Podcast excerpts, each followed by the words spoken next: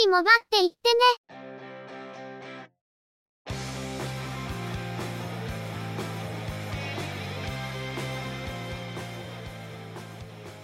この番組は、モバイル通信に関する技術や業界の動向についてのニュース、IT ガジェットについての情報などの話題を中心にご紹介しています。この番組内でのおしゃべりは、すべて合成音声でお送りしております。多少お聞き苦しい箇所もあるかと思いますが、あしからずご容赦ください。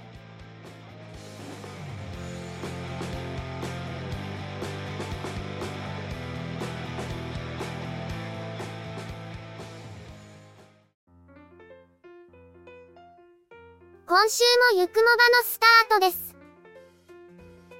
お届けいたしますのは、ネタを探してきたり、いろいろしてるのが中の人、またの名をハイマウント。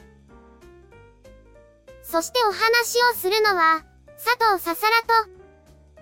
鈴木つづみと、嫌です。ゆくもば、第406回です。今回編集中、ちょっとやばい事態に陥りましたね。いつも通り Mac を起動したら、外付けの SSD が認識しなくなっていました。前日は問題なく認識してて、今回分の編集も途中までやってたんですが、何度か再起動したり、ケーブルの抜き差しなどやってもダメで、非常事態です。SSD の買い替えとか、今週の配信お休みのお知らせとか、中の人はやらないといけないことを考えつつ、とにかく復旧を試みました。結局、調べているうちにいつの間にか認識していたわけですが、こちらもバックアップを考える必要が出てきました。もともとこの SSD は、前の Mac の内部ストレージが少なかったので、それを補うために購入したものをそのまま転用したんですけど、その関係でポッドキャストの編集データや動画の編集データ、仮想環境など、意識入っている状態なんですよね。編集データ関係は別にバックアップを持っているのでそれほど痛くはないですが、仮想環境はバックアップをしていなかったので、そろそろ真剣に考えておかないといけません。先日バックアップを整備した時に一緒にやっとけばよかったのでは。というのは、だいたい後から気がつくんですけどね。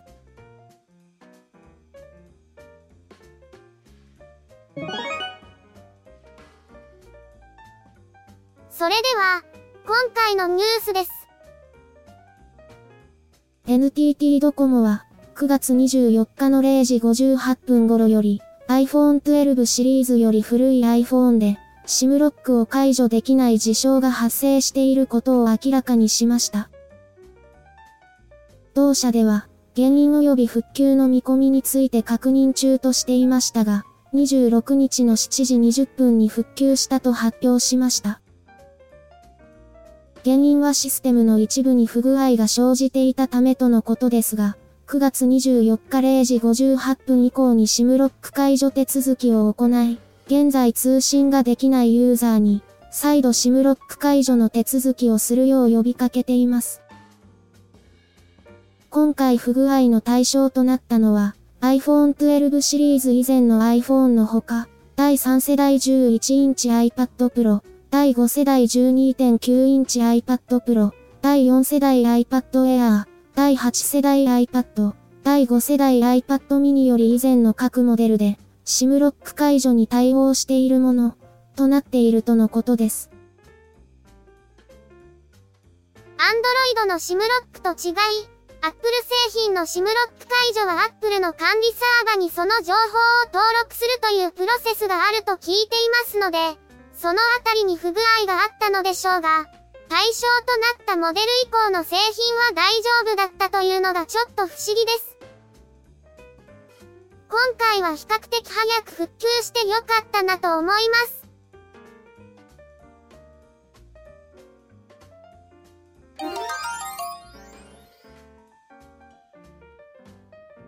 Google は海外で展開していたゲームストリーミングプラットフォームのスタディアについて、2023年1月にサービスを終了することを明らかにしました。スタディアは2019年に海外で提供が始まったゲームストリーミングサービスで、パソコンやスマートフォン、タブレットなどにゲームを直接ストリーミングして遊べることが特徴。アメリカやヨーロッパでサービスを提供していました。サービス終了の理由として、我々が期待したほどユーザーから支持を得られなかったため、サービス終了という難しい決断を下した。としています。2023年1月18日にスタディアのゲームサーバが停止されるとのことですが、それまでは引き続きゲームをプレイすることは可能。なお、スタディアの専用ハードウェアやソフトウェアを購入しているユーザーには返金が行われるとのことです。GForce Now や PlayStation Now など、ゲームストリーミングサービスがある中で、Google がこの分野に参入したことについて、あまりうまくいかないのではないか、という意見は当時からあったように思います。あまり儲からないサービスはさっさと切り捨てるのが特徴の Google ですが、案の定スタディアもあっさりと損切りされてしまった感じですね。半導体の供給が追いつかないことや、転売ヤーのせいでハードが欲しい人に行き渡らないという状況が続いていますから、ゲームストリーミングサービスには将来性があると思うんですけど、Google はそこまで待てなかったのかもしれませんね。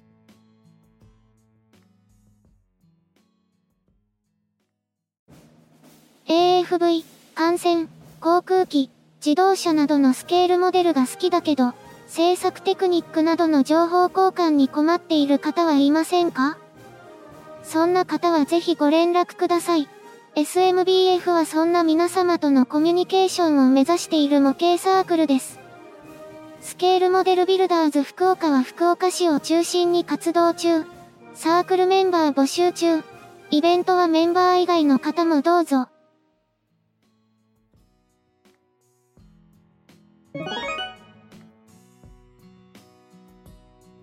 回のニュースは以上です。それでは、皆様からいただきましたコメントをご紹介いたします。まずはメールフォームからいただいたコメントですが、非常に長いため、恐れ入りますが一部要約させていただきます。いつも楽しく聞かせていただいてます。今回、コスト削減のため回線を増やす、KDDI の eSIM への取り組みの話題が、ぴったりハマってしまいコメントしています。先日、au 物理 SIM から eSIM への切り替えを行ったのですが、プロファイルのダウンロードに必要な MyAU はログインに番号変更不可な SMS 認証が必要です。回線切り替えを実行すると SMS も止まるのでそこそこの緊張感がありました。私は、ちょっと待ってね表示のプロファイルのダウンロード画面が下に引っ張って更新できることに気がつかず時間を過ごしてしまいました。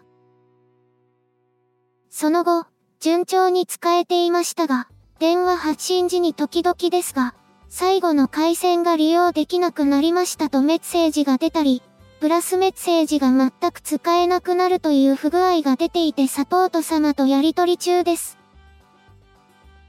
もしかしたら、プロファイルのダウンロードの時にダウンロードに失敗しましたと表示されたのが何か関係してるのかもと思い始めたところで番組を聞きました。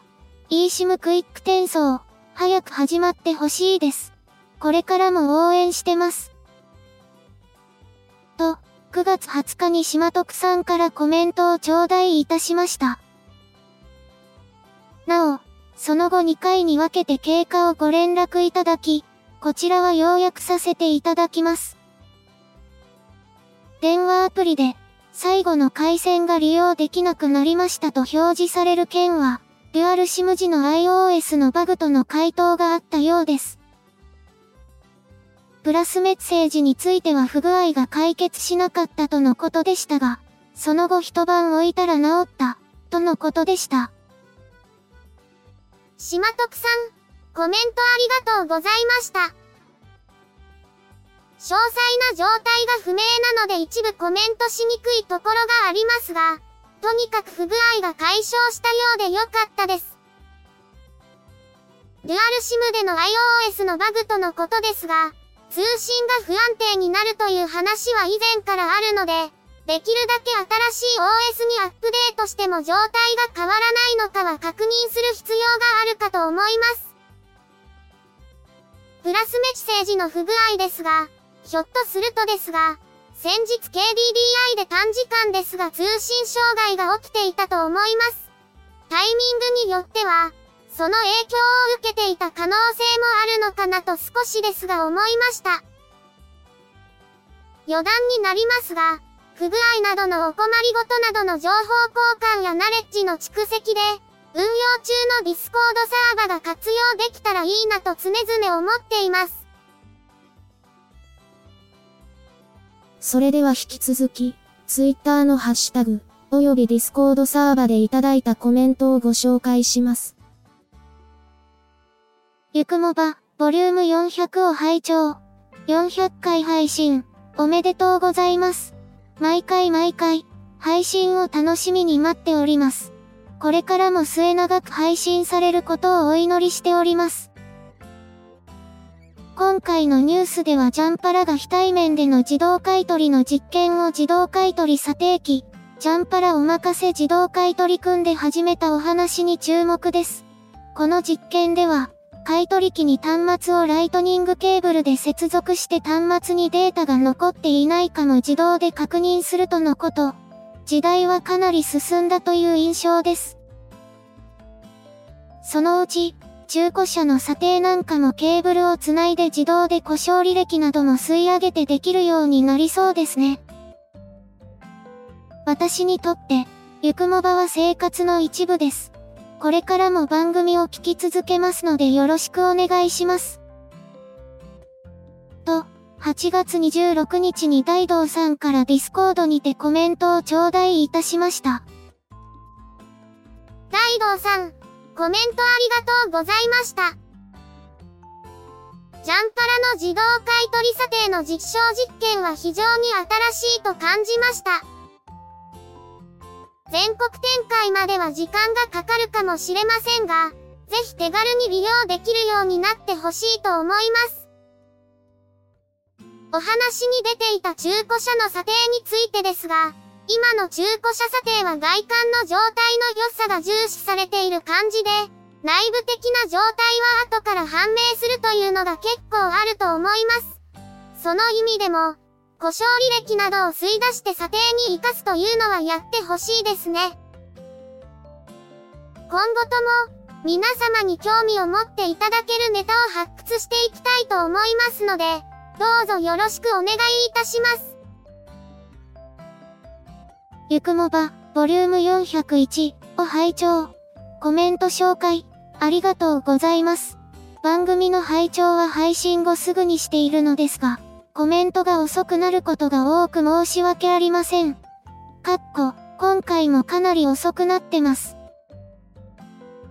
と、9月6日に大道さんからツイッターにコメントを頂戴いたしました。大道さん、コメントありがとうございました。こちらこそ、最近はタックポッドキャストへコメントを出せていなくて申し訳なく思っています。以前よりタイムリーに聞けなくなっていて、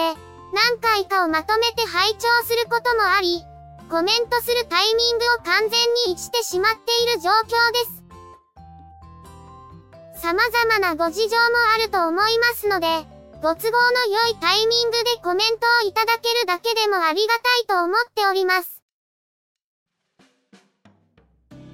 第402回配信のドコモの eSIM の件、私も身をもって体験しました。私は物理 SIM から eSIM にオンラインで切り替えようとしたらまさかのメンテナンス中で、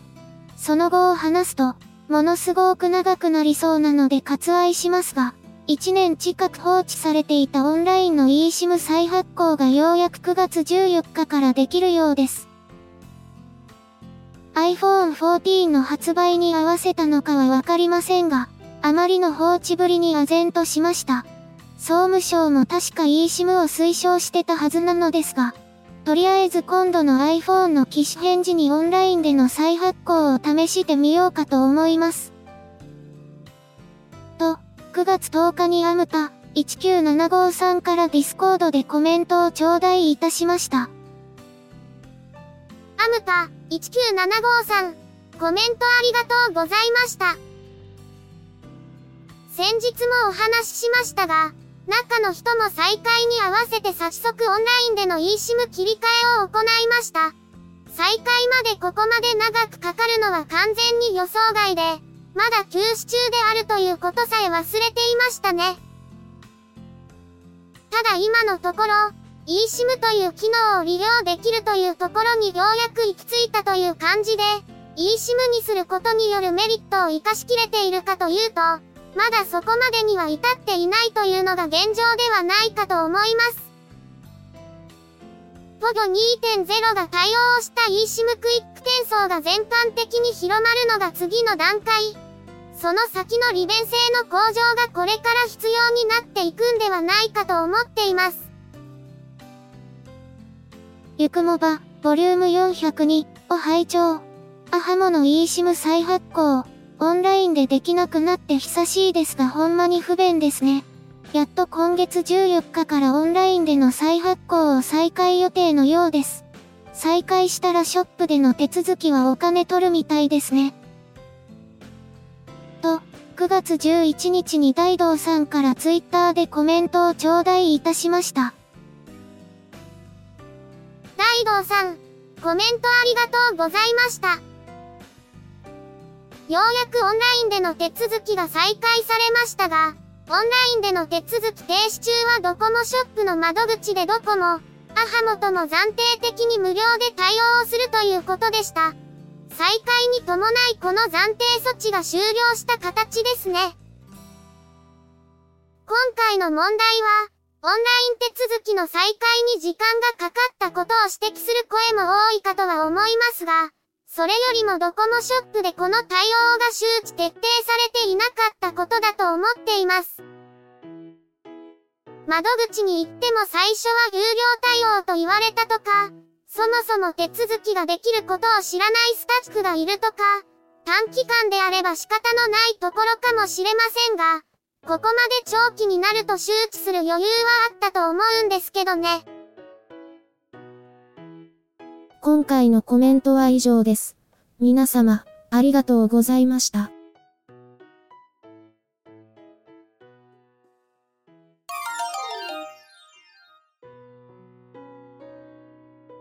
今週のゆくもばは、そろそろお別れです。